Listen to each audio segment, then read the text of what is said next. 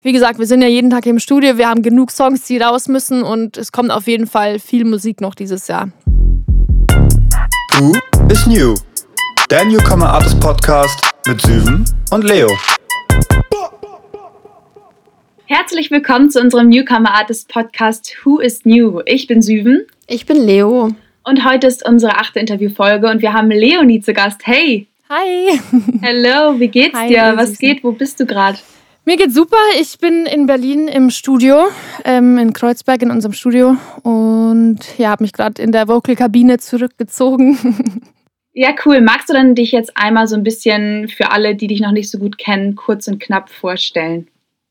Ja, ich äh, bin Leonie. Ich bin 23 Jahre, komme eigentlich aus Bayern, wohne jetzt aber seit zwei Jahren in Berlin und bin ähm, Sängerin, Musikautorin.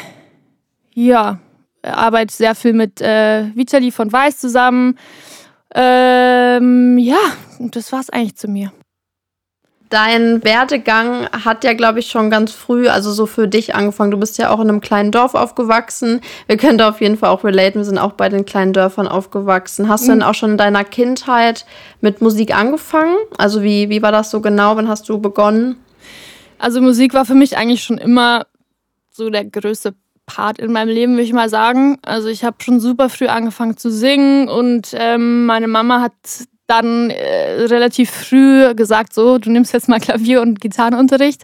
Fand ich natürlich als Kind nicht so geil und wollte auch gefühlt jede zweite Klavierstunde aufhören. Habe gesagt, nee, ich mache es jetzt nicht mehr.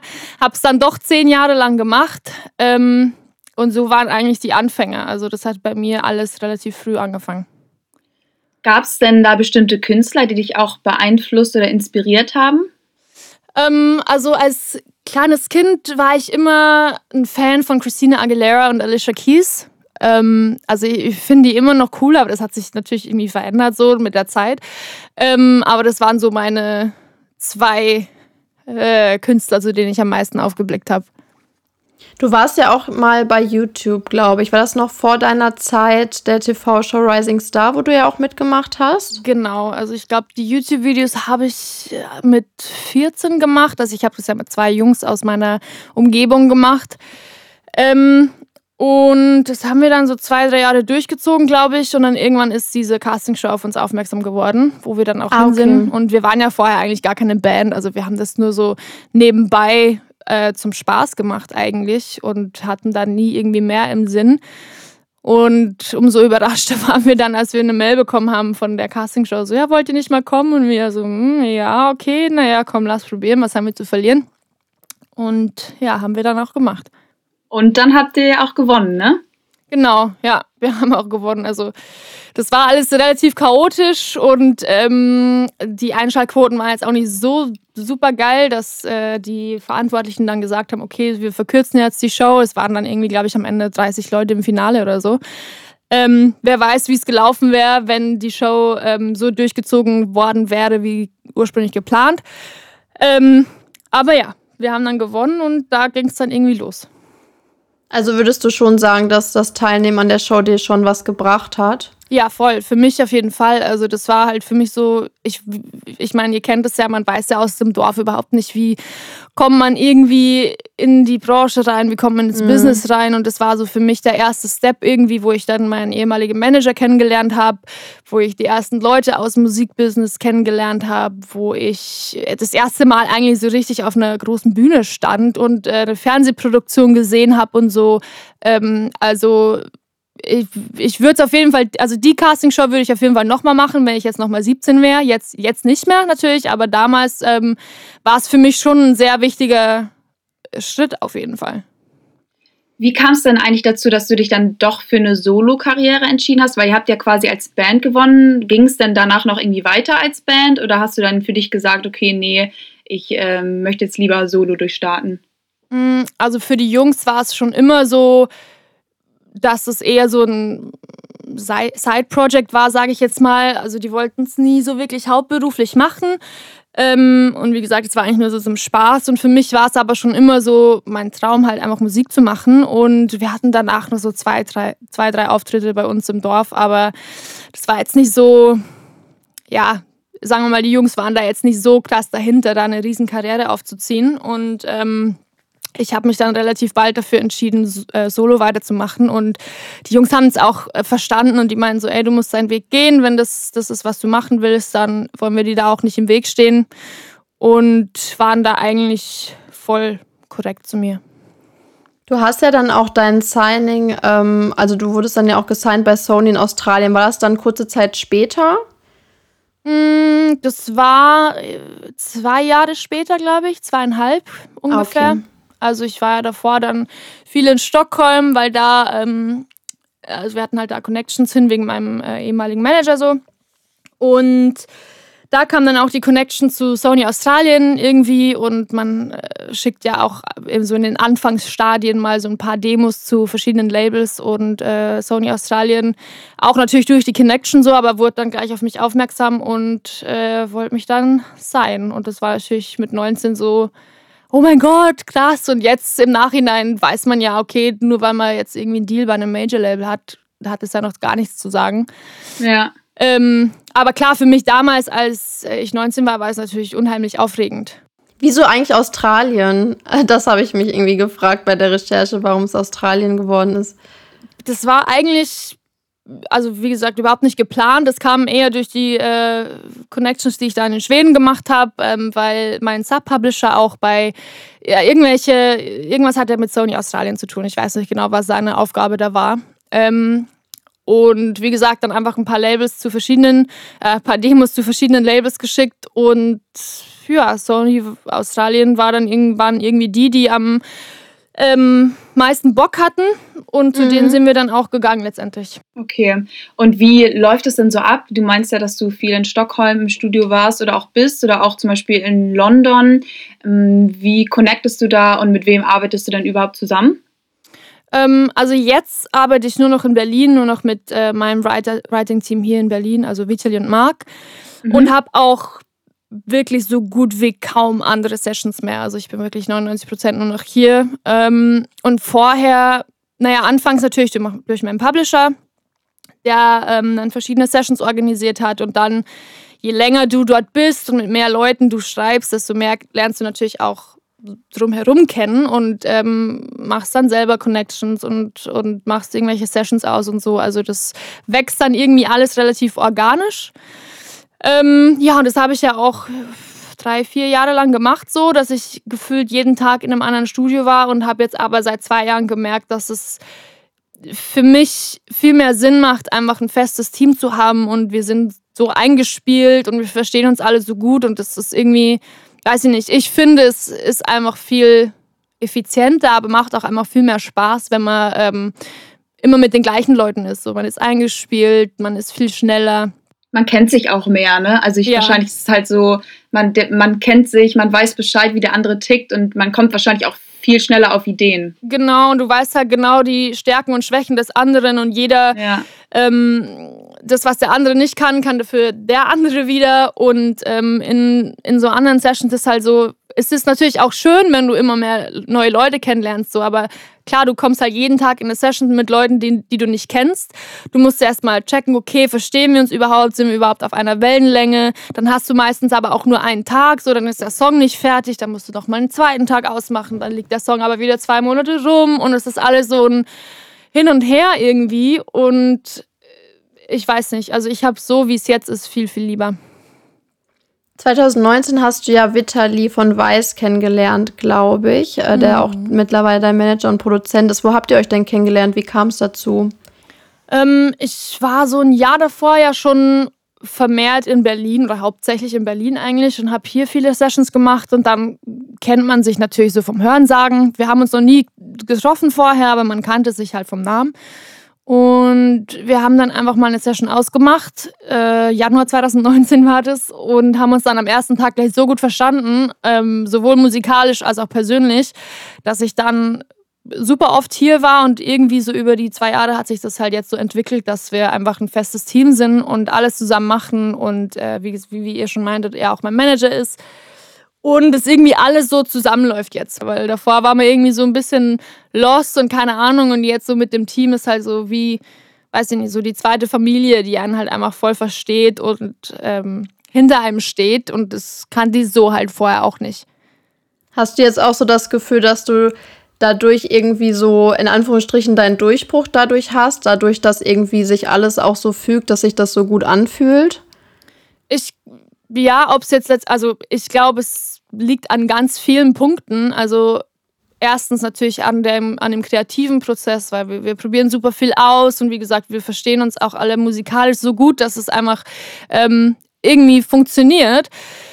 Und aber klar, natürlich auch die ganze Arbeitsweise von Vitali ist ganz anders und ähm, von dem ganzen Team ähm, rundherum so. Das ist halt einfach irgendwie, weiß ich nicht, es passt einfach alles und man ist selber viel glücklicher und ich muss aber auch sagen, ich bin weniger verkopft als vorher, weil man irgendwie so, man hat so viel Vertrauen in die Leute, mit denen man arbeitet, dass man sich weniger denkt, so, oh mein Gott, wann wird's jetzt was oder keine Ahnung, sondern man denkt sich einfach so, ey, es kommt alles so, wie es kommen muss, sowieso und lass einfach mal machen. Und seitdem ich so denke, ist irgendwie auch alles viel besser geworden. Also einfach ein bisschen losgelassen, so gefühlt. Dann würde ich sagen, machen wir hier mal so einen kleinen Cut und kommen zu unserer ersten Fragerubrik, und zwar die Who is-Rubrik.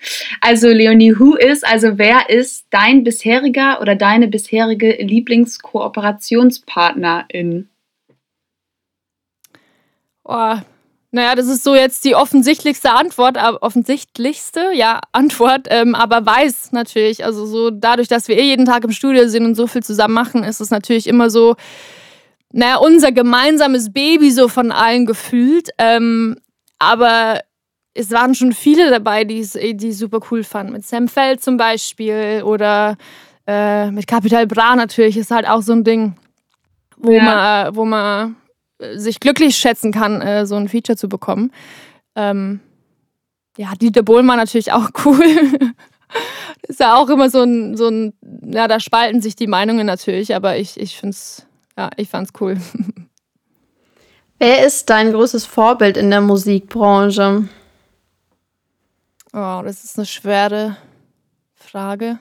Ich glaube, ich habe gar keinen so einen Vorbild. Also natürlich gibt es so Künstler, zu denen man irgendwie aufblickt, so Dua Lipa oder Miley Cyrus so, aber so ein direktes Vorbild, an dem ich mich jetzt orientiere, habe ich, glaube ich, gar nicht.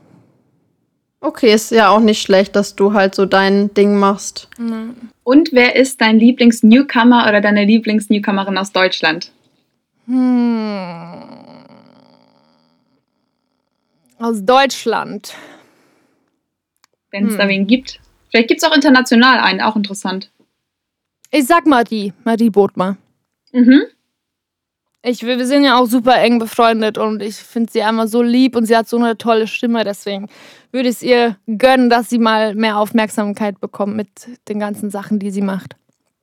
Dann mal Shoutout an Marie an ja, dieser Stelle. Wie sieht denn jetzt gerade so ein normaler Tag für dich aus? Also jetzt Corona-gerecht, pandemiegerecht? Bist du irgendwie mhm. jeden Tag im Studio oder wie? Nimm es mal so mit, was du gerade so machst jeden Tag. Ja, es sieht eigentlich seit einem Jahr genau gleich aus, weil, wie du schon sagst, man kann ja eh nicht viel machen mit Corona. Ähm, ja, ich habe ja seit Oktober jetzt einen, einen, Hund, deswegen hat sich das damit ein bisschen verändert. Also ich stehe auf, gehe erstmal spazieren mit ihr, dann mache ich mich fertig ähm, und dann gehe ich ins Studio. Und da sind wir eigentlich von Montag bis Freitag jeden Tag, von morgens bis abends. Schreiben Songs, machen irgendwas fertig. Ähm, ja, also so was halt anfällt. Und dann fahre ich nach Hause und das gleiche am nächsten Tag nochmal. Also es ist momentan echt nicht so spannend. Aber ey, ich meine, ich bin ja eh noch, äh, ich kann mich eh noch glücklich schätzen, dass wir überhaupt ins Studio können. Ich meine, viele haben jetzt irgendwie seit einem Jahr Homeoffice. Ich weiß echt nicht, ich glaube, ich würde da irgendwann durchdrehen. So, wenn ich nur am Wochenende dann mal zwei Tage zu Hause bin, denke ich mir irgendwann so, oh Gott, ich bin so froh, dass morgen Montag ist und ich wieder ins Studio kann, weil ey, langsam finde ich, ist es echt, ja, zu viel so. Ja, man sieht halt nicht wirklich äh, Licht am Ende des Tunnels, aber ja. vielleicht kommt das ja nochmal. Voll. Ja, du meintest ja eben schon, dass du auch schon mit Capital Bra oder auch Alan Walker, Sam Feld zusammengearbeitet hast. Wie laufen denn so Zusammenarbeiten überhaupt ab? Seid ihr da irgendwie dann zusammen auch im Studio oder ist das eher so, man callt sich zusammen und checkt, was man machen kann und jeder macht sein eigenes Ding? Erzähl mal ein bisschen. Also mit den meisten ich meine, vermehrt natürlich auch durch Corona, aber ich glaube, es war davor auch schon so, wenn die jetzt nicht unbedingt in Deutschland wohnen, ist es eigentlich eher so, dass es alles online abläuft oder der Kontakt halt irgendwie übers Management kommt und man dann einen Song schreibt, den hinschickt oder die explizit irgendwie nach einer äh, Collab mit mir fragen. Ähm, und dann geht eigentlich alles über Mails und äh, Telefonate und so. Aber klar, natürlich gibt es auch äh, viele Künstler, die dann hier im Studio sind. Also Capital Bra zum Beispiel war, also alle Songs, die wir gemacht haben, da war er auch hier. Und wir haben die zusammen gemacht. Ähm, Tokyo Hotel zum Beispiel an der Single mit Weiß habe ich ja auch mitgeschrieben, die waren auch hier. Also ein paar sind schon hier, die in Deutschland auch sind. Mhm. Aber die, die im Ausland sind, ich meine, geht ja auch momentan super schlecht, aber äh, so ist es eigentlich alles immer über online. Wie kam es denn zur Kollabo bei Brother Louis? Das war ja so der Track, würde ich sagen, wo man, ähm, seitdem man dich auf jeden Fall auch so mega auf dem Schirm hat. Also wie, wie lief das so ab und wie kam es dazu? Mm, das kam eigentlich über Vitali. Also ich weiß gar nicht, ich glaube, der hat tatsächlich einfach mal Dieter eine Mail geschrieben, so er nicht Bock hat, sich mal zu treffen, so einfach mal zu quatschen so. Und der hat dann gesagt, ja, ja, cool, komm vorbei. Dann haben sie sich getroffen und meinte Dieter so, ey, ich wollte schon unbedingt mal äh, wieder einen Song von mir im neuen Gewand machen. Und dann haben wir Brother Louis gemacht und so kam die Zusammenarbeit dann eigentlich zustande. Also, so wie gesagt, also so 90 Prozent der Sachen kommen eigentlich über Vitali. Dass er die Connections hat oder halt, ähm, ja, das irgendwie eintütet, so sage ich jetzt mal. Ja, okay. Aber dafür hast du ja auch im Januar jetzt deine erste eigene Single released, Faded Love. Mhm. Ähm, und das ist ja ein Sample von Ozone. Und ja. Äh, gerade ist es ja irgendwie so ein bisschen auf jeden Fall ein Trend oder man, man sieht es auf jeden Fall viel, dass so super viel aus alt mach neu gemacht mhm. wird quasi. Mhm. Ähm, warum glaubst du denn, dass irgendwie gerade solche Tracks irgendwie erfolgreich sind? Das ist eine schwere Frage. Ich weiß nicht, wieso. Ich glaube, dass die Zuhörer es irgendwie gefühlt so einfach wie möglich haben wollen. Also mhm. zumindest so die breite Masse, würde ich jetzt mal sagen. Ähm, und natürlich auch, ich weiß nicht, also mir geht es auch so, wenn ich irgendwie äh, einen alten Song im neuen Gewand höre, denke ich mir immer, oh, voll geil. Also ich mag das auch voll gerne, ähm, weil man die Songs irgendwie schon vergessen hat oder schon ewig nicht mehr gehört hat und dann hört man sie wieder neu und dann denkt man sich, ach, ach stimmt, den gibt es ja auch noch. Und so war das bei uns eigentlich auch. Also ich habe den Song auch als Kind geliebt. Ähm, ich habe den auch immer mit meinem Bruder damals gesungen und das Video so nachgestellt, auch von den, wo die auf den Tragflächen von dem Flugzeug da tanzen. Ähm, ja, wir waren dann einfach, waren abends im Studio und dachten so, ey, wieso wollen wir nicht den Song mal ausprobieren? Und haben den dann auf äh, Gitarre gespielt und keine Ahnung, fanden den dann gleich irgendwie, fanden das cool, den Vibe cool. Und dann haben wir das einfach gemacht. Ja. Ähm, ich habe auch mal gelesen, dass es wohl damit zu tun hat, in schwierigeren Zeiten, dass jetzt gerade zu Corona, dass die Leute sich irgendwie an alten Erinnerungen festhalten, dass das wohl irgendwie was in einem auslöst hm. dass es jetzt gerade auch wahrscheinlich so gut ankommt. Ja, ja, stimmt. Ich meine, man stößt ja aber auch trotzdem immer noch an so zwiegespaltene Meinungen, sage ich mal. Die einen sagen, ja. oh, voll geil, den Song schon ewig nicht mehr gehört, ähm, finde es so cool, dass es jemand mal wieder macht und die anderen sagen so, äh, kann sie nicht mehr was Eigenes machen und der Song war auch damals schon scheiße, so, keine Ahnung, ich glaube, das gibt es immer, auch wenn du einen Song komplett neu machst, dann findest du auch nicht immer Anklang bei allen. Ähm, und ich finde, da ist überhaupt nichts Verwerfliches dran, eine alte Melodie ähm, herzunehmen, zumal es ja nicht irgendwie so, also wir haben jetzt nicht eine Melodie genommen und die verheimlicht und als unsere verkauft, so, sondern wir haben ja ganz, äh, also auch den Originalautor gefragt, ob es okay ist, wenn wir seine Melodie benutzen. Der hat uns ja auch die Rechte freigegeben, er steht auch in den Copyrights und ähm, wie gesagt, wir sind ja nicht die Ersten, die sowas gerade machen. Also ja, also ich finde, da ist überhaupt nichts Schlimmes dabei. Dann haben wir hier noch mal ein paar schnelle Fragen. Äh, da musst du dich für einen von zwei Begriffen entscheiden. Legen wir mal direkt hm. los. Hund oder Katze? Hund. Deine Bilder, schwarz-weiß oder bunt? Bunt. Gitarre oder Klavier? Klavier. Robbie Williams oder Michael Jackson? Michael Jackson. Kollabos oder Solo? Mm, Solo. Kings of Leon oder Coldplay? Coldplay. Festival oder Konzert, also du quasi als Zuschauerin? Äh, ich glaube Festival. Ja, apropos Festival und Freizeit, ähm, wir haben auf jeden Fall auch gelesen, dass du neben der Musik auch sehr gerne kochst.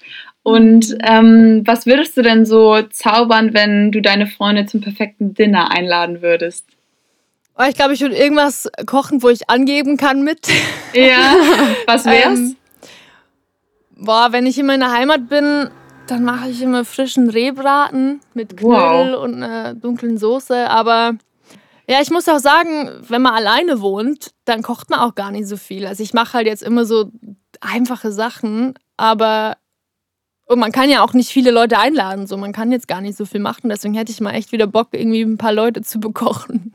Ja, ich habe am Anfang auch nie so für mich gekocht, weil ich immer dachte, oh, für mich alleine koche ich irgendwie nicht. Aber jetzt durch Corona habe ich dann doch voll viele äh, Kochbücher durchgeforstet und jetzt bin ich doch im Kochgame drin, dank Ja. Corona. Ich mache das auch immer und denke mir jedes Wochenende so, jetzt machst du mal so einen Wochenplan, was du kochst und dann nimmst du vielleicht mal was ins Studio mit und letztendlich läuft sowieso drauf, rau- äh, drauf hinaus, dass wir was bestellen. Also so, und ja, aber keine Ahnung. Irgendwie habe ich so gar nichts Elan gerade so und denke mir dann immer, okay, das machst du und dann machst du es eh nicht. So, keine Ahnung. Gibt's dann irgendwie ein Fun Fact über dich? Also irgendwas, was vielleicht noch niemand weiß oder auf jeden Fall keine Fans von dir? Also irgendwie ein komisches Habit oder so, irgendein Spleen, was du immer machst, äh, ritualmäßig oder so, irgendwas Witziges. Ich kann das nicht haben, also ist jetzt vielleicht nicht so, keine Ahnung, komisch, aber ich kann es nicht haben, wenn in einem Raum eine Tür offen ist. So, ich, ach, da kriege ich richtig. Ah, witzig. Ich, ja. Die muss immer zu sein, egal. Also wenn selbst wenn die nur so angelehnt ist, nee, das ist für mich so so ein, kein Abschluss irgendwie. So als würde gleich noch jemand reinkommen oder rausgehen wollen. Ah, ich wollte gerade fragen, Das nee. hattest du dann quasi als Kind auch immer Angst, wenn du dann in einem Raum geschlafen hast und die Tür halb auf war, dass da hinten jemand steht oder wieso?